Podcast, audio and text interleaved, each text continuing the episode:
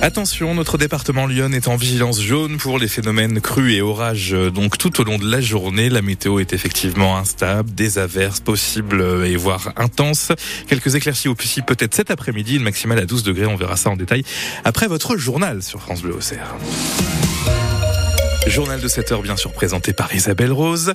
Des iconais en compétition, Isabelle, au Salon de l'Agriculture aujourd'hui. Oui, tout d'abord, Nathan Coudray, élève du lycée agricole de Venoy-la-Brosse à Auxerre, est en finale nationale du concours de jugement de bétail.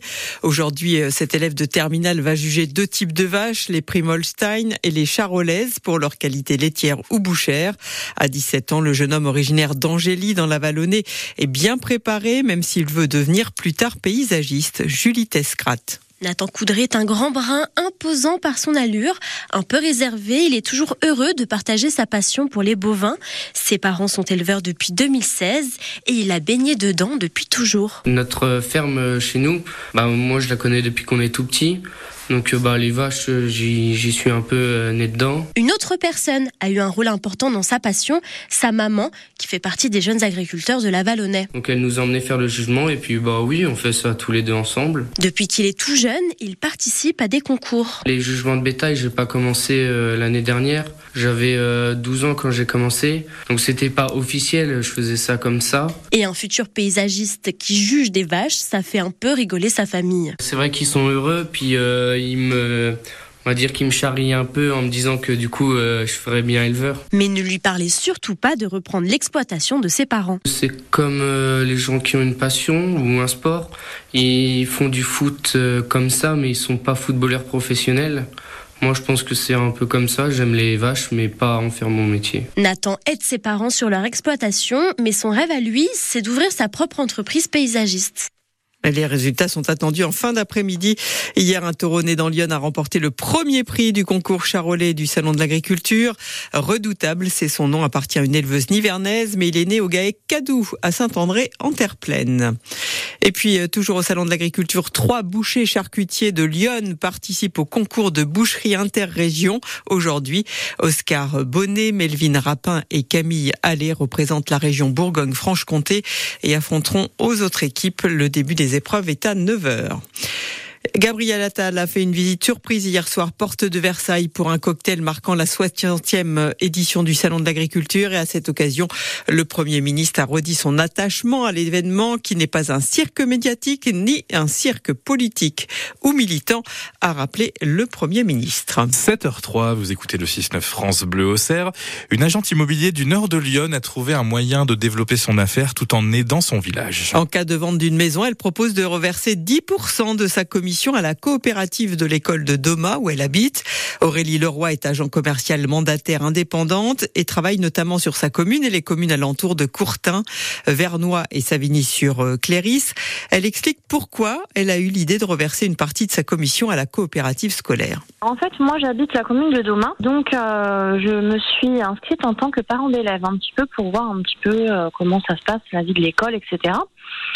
Et en fait, lors d'une assemblée générale, euh, bah, j'ai entendu en fait hein, que les écoles avaient peu de moyens, etc. Moi, j'ai deux enfants scolarisés euh, en primaire, et c'est vrai qu'ils font pas beaucoup de sorties. Bon, ils vont à la piscine, des petites choses comme ça. Mais euh, moi, en étant jeune, c'est vrai que j'ai pu euh, faire plus de sorties scolaires, notamment sur Paris, etc. Et l'idée m'est venue en fait de pouvoir aider les enfants sur des sorties scolaires et découvrir autour de la région visite en château, euh, des choses comme ça.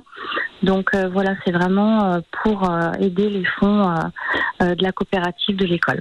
Et pour une maison vendue entre 150 et 200 000 euros, c'est entre 7 et 9 000 euros de commission pour Aurélie Leroy, donc 700 à 900 euros, c'est pas rien, reversé à la coopérative scolaire. Un pavillon de 100 mètres carrés a été entièrement détruit par un incendie cette nuit à Flony-la-Chapelle. Le feu s'est déclaré vers minuit. À l'arrivée des pompiers, les deux occupants âgés de 77 et 29 ans étaient sortis de la maison, mais l'homme le plus âgé a été brûlé au visage et aux mains. Le second était en état de choc. Ils ont tous les deux été transportés à l'hôpital de Tonnerre. En cette période de vacances scolaires, le ski, même en moyenne montagne, peut être dangereux. Hier, quatre skieurs qui faisaient du hors-piste sont morts dans le massif du Sancy en Auvergne suite à une avalanche.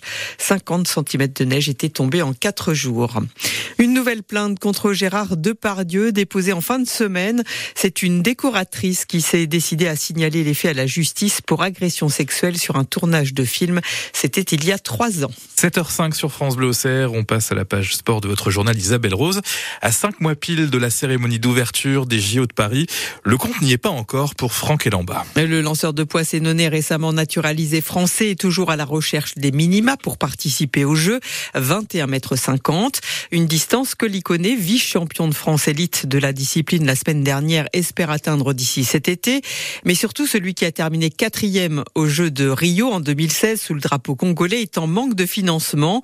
La cagnotte en ligne lancée par son comité de soutien en début d'année peine à décoller. Et aujourd'hui, Nicolas Fillon, eh bien, Franck Elamba lance un appel à l'aide. La cagnotte en ligne Créons l'exploit avec Franck Elamba atteint tout juste les 295 euros. Problématique car même soutenu par la ville de Sens et différents sponsors, le lanceur de poids sénonais a besoin de plus d'argent pour financer son ambitieux programme de préparation aux Jeux de Paris. C'est vraiment chaud. Je dois faire des stages euh, entre mars et fin avril. Il faut se déplacer pour aller faire le minima. Donc ça me coûte une blende.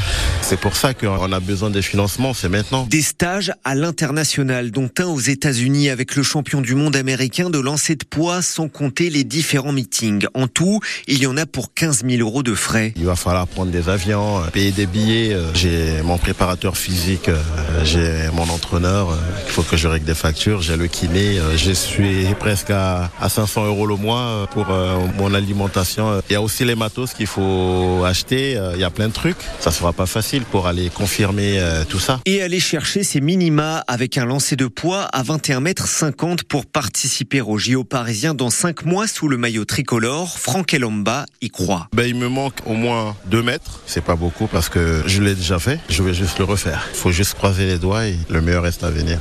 Et si vous voulez aider Franck Elemba, vous pouvez retrouver sa cagnotte en ligne sur le site internet onparticipe.fr.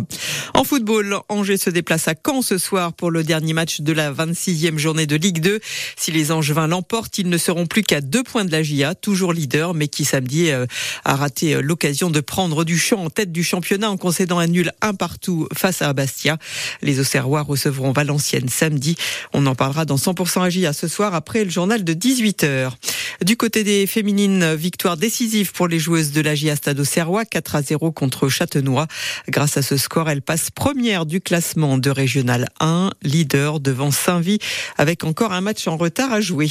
Enfin, en rugby, le 15 de France a concédé un match nul décevant face à l'Italie, 13 partout hier lors de la troisième journée du tournoi des Six Nations. Il est 7h08.